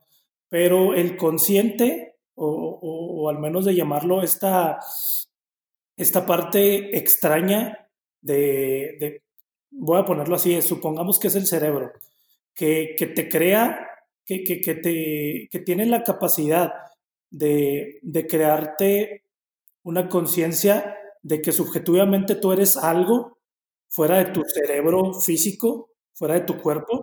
Esto, esta, esta, no sé, esta, esta imagen, esta simulación de que, de que estás vivo, de que puedes pensar, de que puedes dudar, de que puedes poner en tela de juicio aún tus pensamientos, tus capacidades. Eh, eso sí yo no lo puedo ver biológicamente. O sea, yo, eh, eh, a menos de que, no sé, leyera, leyera a lo mejor algún libro o datos sobre esto que, que me dicen cómo se crea esta subjetividad, que bueno, al menos yo no, no, lo, no lo he encontrado. Lo que he encontrado mucho pues, es de, las habilidades del cerebro, ¿no? Pero esta parte, así como análoga a, a todo el sistema que tenemos de pensamiento, mente, cuerpo, este, yo, yo no sabría decirlo. Pensaría por mí, pero es, es, un, es, una postura que yo la tengo un poco más por, por mi experiencia. Eh, yo creo que he experimentado de alguna manera a Dios. Sí creo que, pues, sí, sí, sí puede existir. Realmente también puede existir una parte en mí de, de esa manera, ¿no? Pero no es una no, es una certeza que yo diga, e, esto es y, tengo que vivir conforme a esto. En muchas, en, muchas cosas sí me hace hacer cosas prácticas, sí me hace actuar práctico, pero sí ah, no tiene tanta injerencia en mi vida este, como, como a lo mejor otras cosas más reales para mí. Sí, sí, exacto. Es que ahorita que, que decíamos, podemos eh, especular acerca de, de, la muerte y del más allá y todo lo demás, yo estoy de acuerdo, pero sí, sí creo que tenemos que hacer una distinción muy importante y sí debemos especular, pero siempre y cuando eh, sea razonable nuestra especulación o, tenga cierta... Pero, ¿cómo, cómo mides lo razonable a una, a una especulación? Lógica, lógica. Pues lógica o que, o que tenga... Que, que tenga ¿Qué, es lo más, ¿qué es lo más plausible? ¿Qué es lo más lógico? ¿Cuál es la mejor explicación? Mira, se desconectó. ¿Por qué se va? Y que tenga relación con, lo que percibimos, con nuestra experiencia diaria. Y, por ejemplo, este, todo este tema de la dualidad, de la conciencia como, un, como eh, una sustancia independiente a, lo material, este, pues lo, para, mí para mí tiene mucho sentido, para mí es muy, es muy real, es muy plausible. Y, tiene mucho sentido con la narrativa cristiana también, o sea, de esto habla precisamente. Y luego después eh, dices, bueno, pero tienes, o, sea, ¿de qué manera puedes, qué otra evidencia me pudieras dar que se pudiera verificar empíricamente? Y están estos casos de la experiencias cercanas a la muerte, que, que vuelvo a lo mismo, o sea, aparentemente no hay, no hay registros de actividad cardíaca medibles Sí, sí, tengo que recalcar que se, como decías tú ahorita, puede ser cualquier otra cosa, claro que sí, puede ser, pero, pero no deja de ser un poco de evidencia, por lo menos. Yo no estoy diciendo que sea un 80, 90% de evidencia, pero es un poco de evidencia. Este, no hay actividad cardíaca medible, no hay actividad eh, cerebral medible, incluso son casos en donde los pacientes están comatosos por periodos de sin, signos vitales, por periodos de, hasta 40 minutos. O sea, hay casos registrados, digo, en artículos médicos. Este, y dan, y, y, no nada más, a mí no me interesa tanto de que si ven una luz, que si ven ángeles, que si, porque esos, esos son cosas muy subjetivas, pero lo interesante es que dan datos objetivos que se pueden verificar.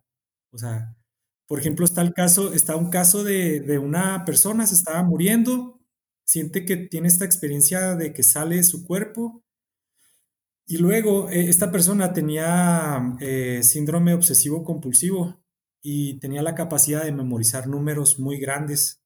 Entonces se cuenta que hay un aparato eh, de esos de anestesia muy grandes, muy altos, y, tenía un número de serie en la parte superior. Entonces esta persona lo logra, se lo graba.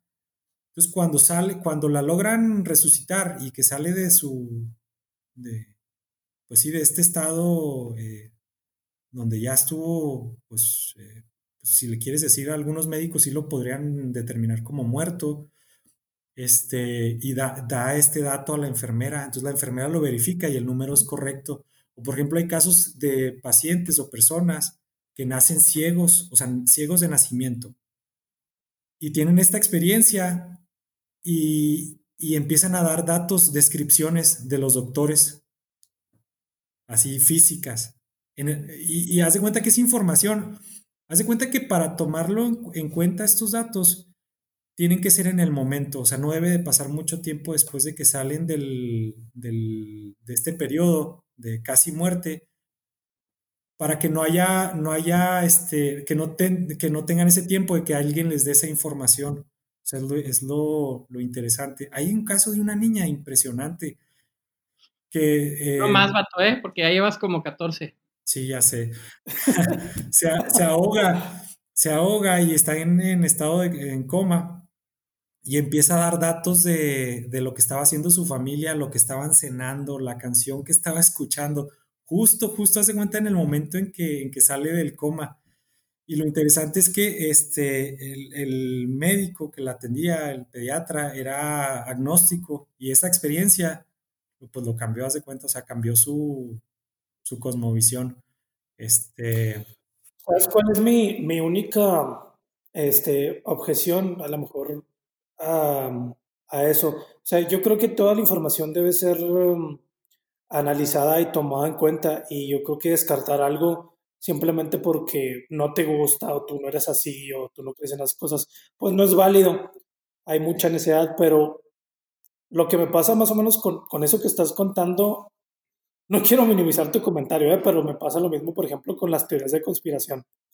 O sea, te cuentan una teoría de conspiración y suena súper lógico, y de eso se alimentan, ¿no? Que hay elementos reales y que hay elementos lógicos.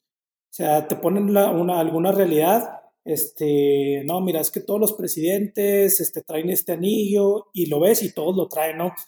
Eh, pero después de esa realidad, eh, ya te, te, te hacen una, una, serie de conjeturas que al último dices, pues tienen mucha lógica, pero este, lo, único que me hace sospechar a mí, o a lo mejor no tomarlo así como que algo tan serio, es que creo que no trasciende esa información.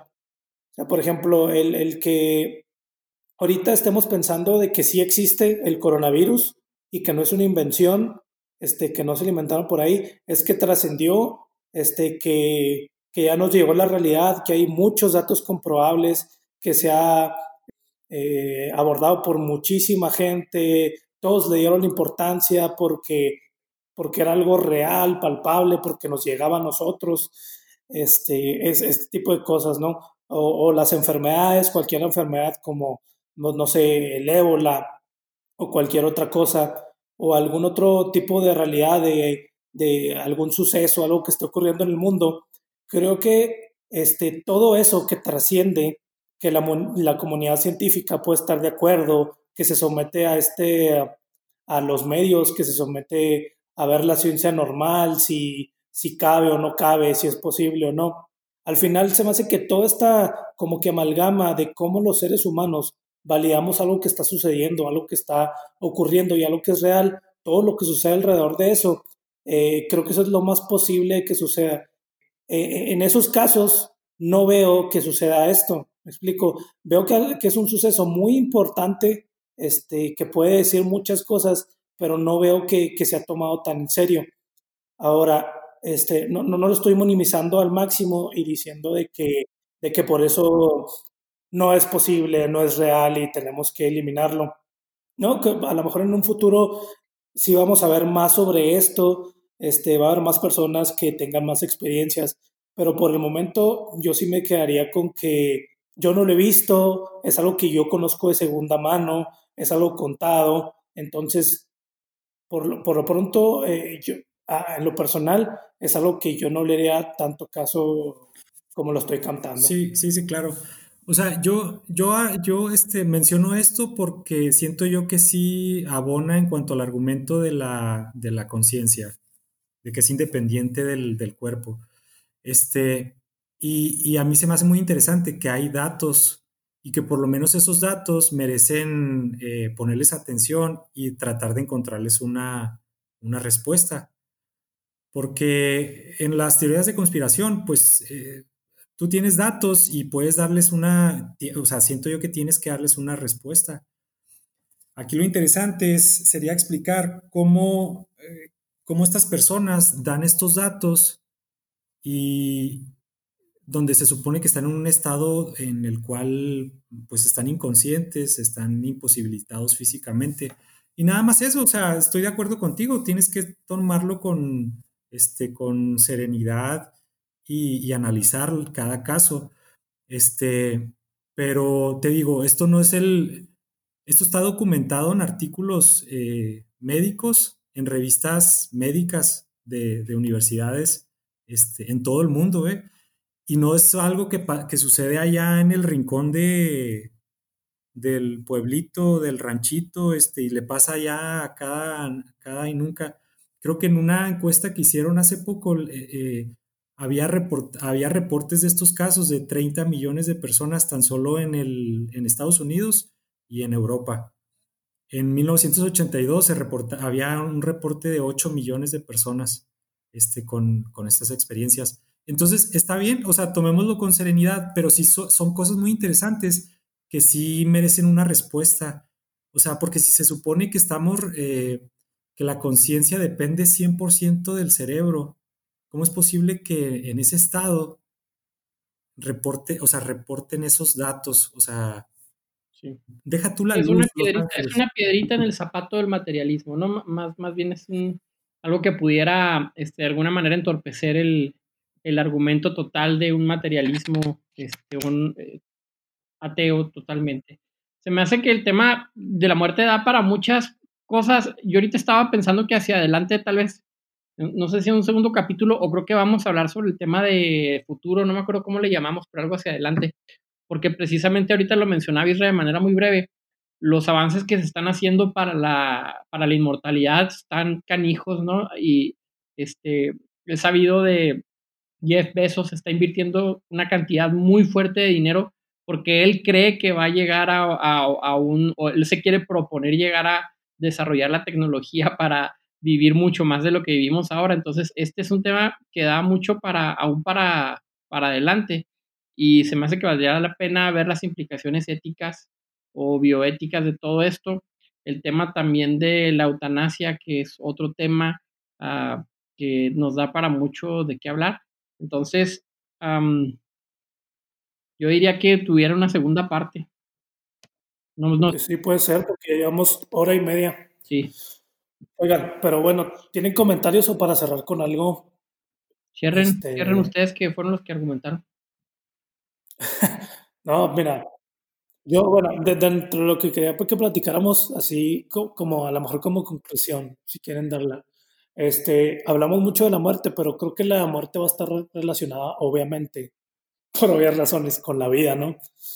Entonces, este, eh, sabiendo ustedes que se van a morir, porque se van a morir, todos nos vamos a morir. ¿Cuál sería su postura ante la vida? ¿Cuál, ¿Cuál sería su postura ante la vida, cómo debemos de vivir la vida. Yo, bueno, yo aquí mi conclusión y reflexionando un poco con lo que dijo Juan y como siempre para no variarle le voy a llevar la contra. Se me hace, se me, se me hizo muy bueno, ya lo habíamos platicado él y yo, eh, el tema que menciona él sobre no voy a sacrificar esta vida eh, para apostarle a la vida eh, después de la muerte. No, por ahí va más o menos, ¿no, Juan? Espero no estarte malinterpretando, pero pues iba más o menos por ahí. Yo lo pensaría también, y a lo mejor él va a estar de acuerdo, necesitamos también complementar este pensamiento, porque estoy de acuerdo con él, con el pensamiento opuesto. O sea, tampoco voy a, voy a ignorar totalmente lo que posiblemente exista después de la muerte, eh, pensando que nada más existe esta. Entonces se me hace que debemos de vivir la vida con ese justo medio, entendiendo que aunque no conocemos eh, lo que va a ocurrir después de la muerte, eh, creo yo que hay una gran posibilidad de que haya algo más.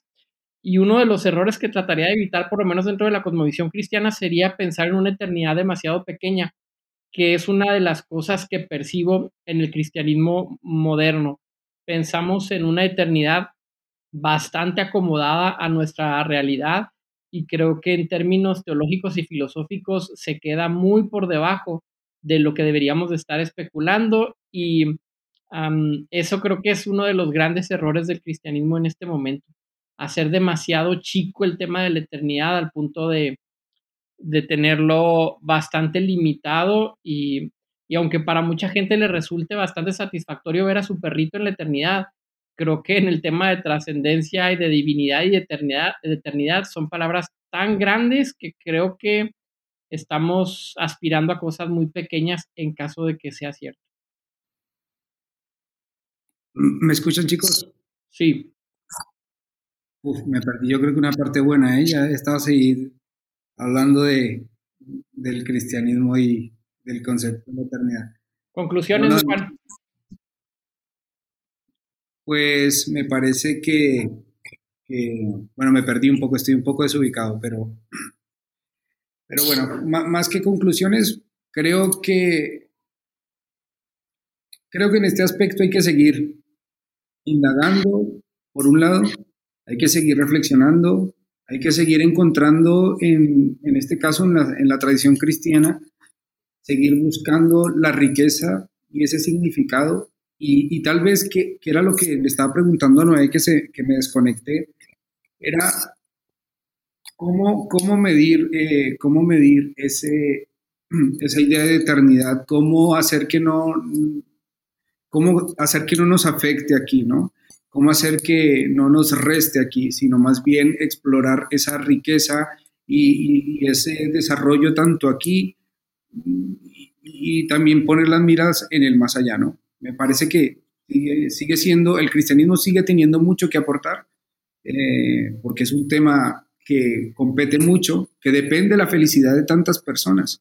Eh, yo no sé si les, les comentaba que se han hecho estudios en la universidad y las personas con jóvenes universitarios, me parece que fue en Canadá, donde eh, las personas eh, que eran, tenían ideas religiosas eran más felices, se estresaban menos, abordaban la vida desde otra forma, desde otra forma beneficiosa, o sea, no, ya no solamente en, en una cosmovisión más, sino que implicaba tal vez lo que tú dices, en la vida práctica, ¿no?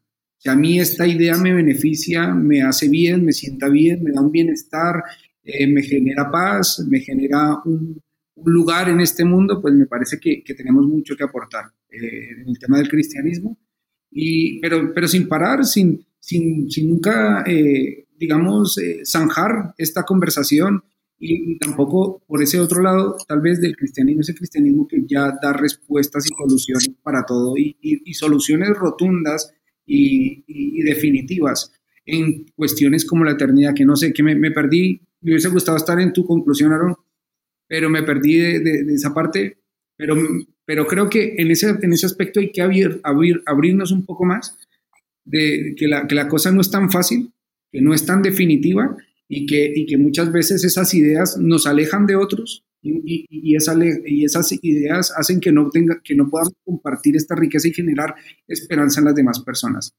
Y en el tema de los que tal vez no, tienen una creencia en, el cristianismo, pues nada, hay, hay, hay, que seguir, hay que seguir profundizando en esto, que la muerte es parte de nuestra vida y, y me parece que hay que, que, seguir ahondando en esto.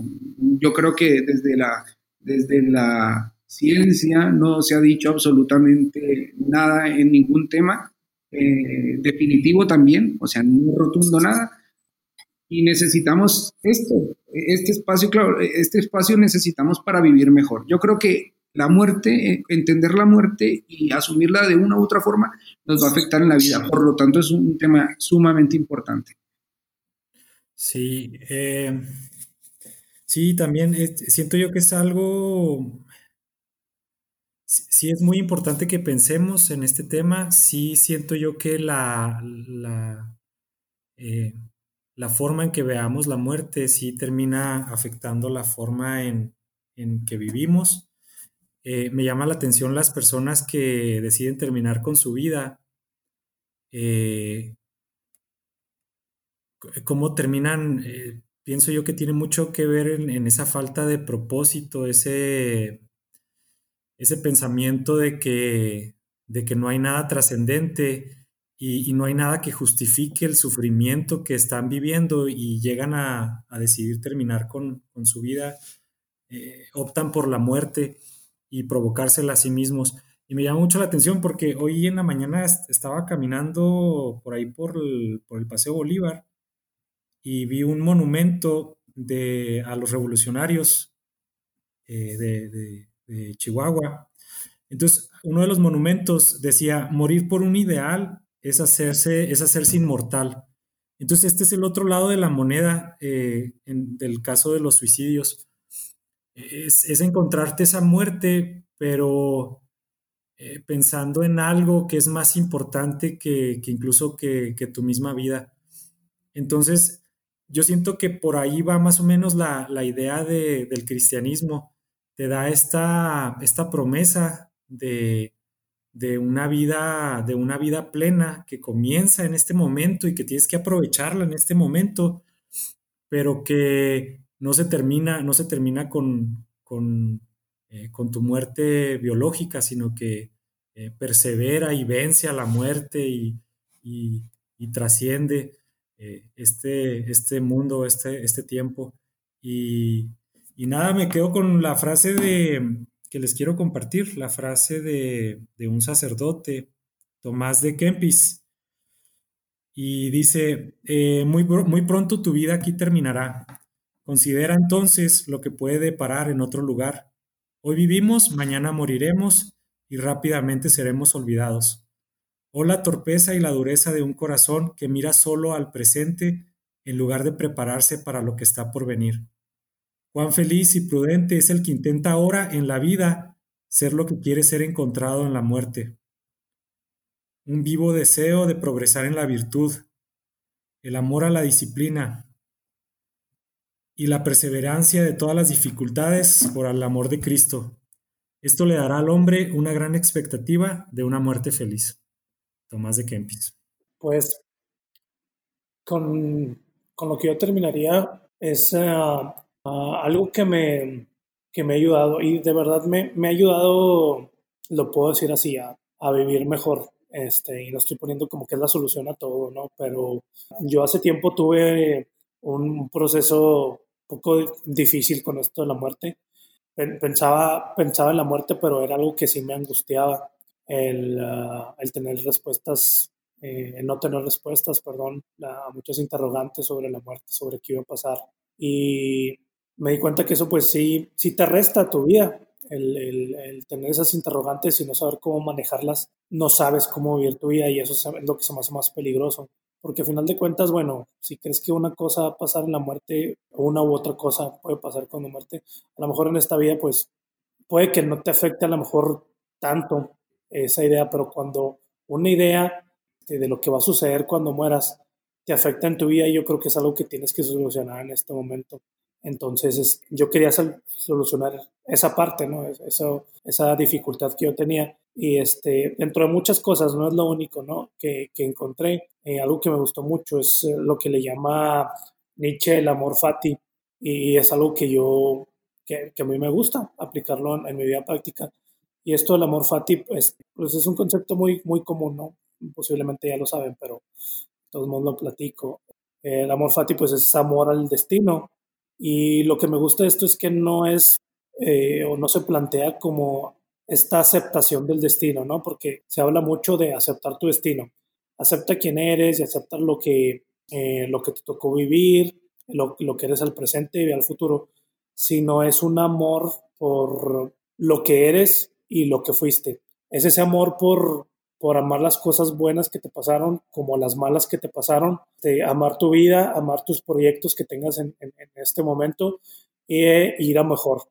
Eh, pensar en la muerte como algo que va a llegar, de amar tu, tu, existencia e ir a mejor, porque aprendiste a amar esta síntesis trascendente de lo que tú eres, ¿no? De tu pasado, tu presente y tu futuro. Esto es eh, algo que, que, me ayuda a mí, que me gusta. Es solo un, uno de los muchos ladrillitos que tengo sobre, sobre cómo vivir y pues así quería concluir.